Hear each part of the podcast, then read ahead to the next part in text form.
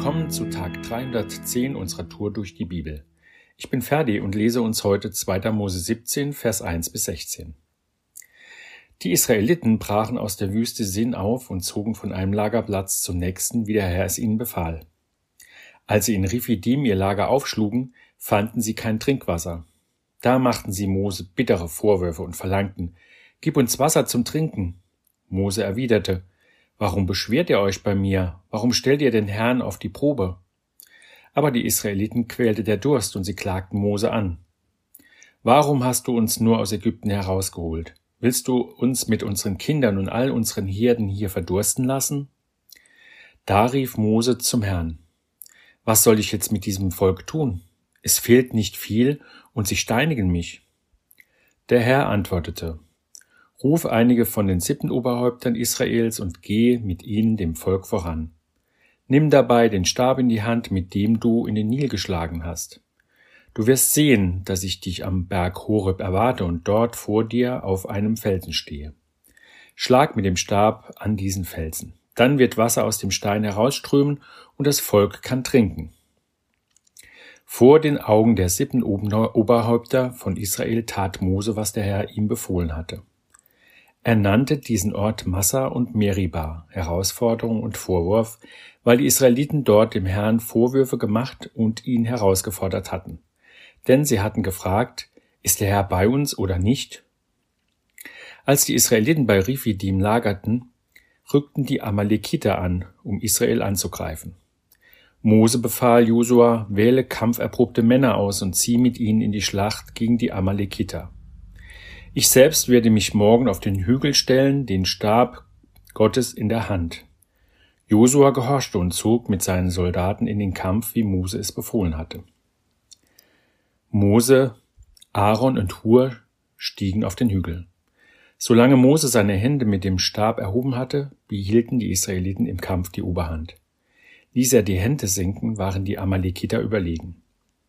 Mit der Zeit wurden Mose die Arme schwer, da holten Aaron und Hur einen großen Stein, auf den er sich setzen konnte. Sie selbst stellten sich links und rechts neben ihn und stützten seine Arme, bis die Sonne unterging. So konnte Josua das Heer der Amalekiter in der Schlacht besiegen. Danach sagte Herr zu Mose, Schreibt zur Erinnerung in ein Buch nieder, was heute geschehen ist, und präge Josua die Worte ein. Denn ich werde die Amalekiter völlig vernichten, Niemand wird sich mehr an sie erinnern. Mose errichtete einen Altar und nannte ihn Der Herr ist mein Feldzeichen. Er sagte, weil sie ihre Hand gegen die Herrschaft des Herrn erhoben haben, führt der Herr für alle Zeiten Krieg gegen die Amalekiter. Zuerst möchte ich an dieser Stelle alle Mütter grüßen, denn heute ist Muttertag. Eure Liebe zu euren Kindern sorgt dafür, dass die Liebe in die Welt kommt und Licht die Dunkelheit durchbricht. Das ist natürlich etwas geschwollen ausgedrückt, aber so ist es. Vielen Dank für alles, was ihr euren Kindern Gutes getan habt und dass es auch nie aufhört. Und irgendwie passt auch dieses Kapitel 2. Mose 17 in das Thema Liebe. Liebe steht für Leben, Versorgung, Vertrauen, Entwicklung, Schutz, Beistand, Unterstützung, Hilfe und sicher noch viel mehr. Und beim Lesen dieses Textes fallen mir auch genau einige dieser Vokabeln ein. Ihr kennt, die ja von Anfang an das zweite Buch Mose mitgelesen habt, die bisherigen Stationen von Mose und die des Volkes Israel. Gott schenkt seinem Volk Israel den geeigneten Anführer, um es aus der Gefangenschaft in Ägypten zu befreien. Gott rettet den todgeweihten Säugling Mose auf wunderbare Weise und lässt ihn behütet im Haus des Pharao aufwachsen. Gott pflanzt aber Mose auch das Verlangen ein, der Ungerechtigkeit der Sklaverei zu begegnen und sich für seine Landsleute einzusetzen. Wir haben es in den letzten Tagen häufiger gehört, dass es zur beispiellosen Zusammenkunft Mose mit seinem Volk kam. Von Anfang an war es gekennzeichnet vom Verlangen nach Freiheit, nach Eigenverantwortung und Beistand durch ihren Gott. Und Gott hat sein Volk beschützt, hat Unmögliches möglich gemacht, wenn man nur an den Durchzug durch das Schilfmeer denkt und die Vernichtung der ägyptischen Armee. Also, Gott tut alles unter der Führung von Mose, damit das Volk Israel aus der Gefangenschaft entflieht und in das versprochene gelobte Land ausziehen kann. Und das wollte doch Israel. Es wollte Freiheit, in Frieden leben, sich selbst verwalten und nicht von Ägypten als Sklaven gehalten werden. Es wollte wieder zu einem stolzen Volk werden, das den Schöpfergott an seiner Seite hat. Und dann lesen wir im ersten Teil dieses Kapitels, wie sich Israel verhält. Natürlich ist es kein Zuckerschlecken, durch die Wüste geführt zu werden mit all dem, was dort passieren kann.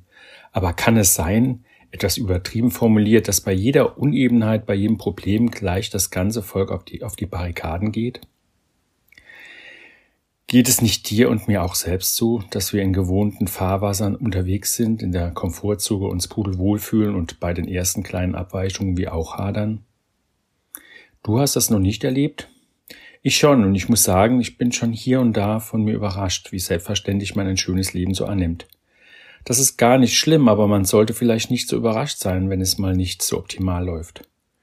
Wir sehen es doch an so vielen Menschen um uns herum, dass es keine Selbstverständlichkeit ist, dass es uns in allen Belangen bestens geht. Und schön, dass wir zweitens in diesem Kapitel sehen, wie gnädig Gott ist, der die Probleme sieht, das Volk sie auch zusätzlich vehement vortragen darf, und Gott reagiert, und das Volk wird mit Wasser versorgt. Das heißt, Gott sieht auch unsere Situation, gleicht sie natürlich in den Plan, den er für uns hat, ab, aber er hört sich auch unsere Bitten an. Und das dürfen wir hoffen, dass Gott unseren, unsere Bitten erhört, wenn wir auch konsequent beten und bitten. Um auf die Liebe abschließend zurückzukommen. Gott liebt sein Volk, sonst hätte er ihm kein Wasser gegeben und im Kampf gegen die Amalekiter zum Sieg verholfen.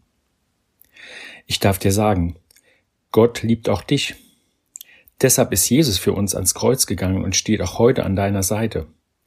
Und er verhindert dein Leben, trägt mit dir zusammen die Last, schenkt dir aber auch viele geniale Momente. Machst du dir das jeden Tag bewusst? Wenn das noch nicht der Fall sein sollte, ist heute ein guter Tag für einen guten Tag. Lass Gottes Wort in deinem Alltag praktisch werden.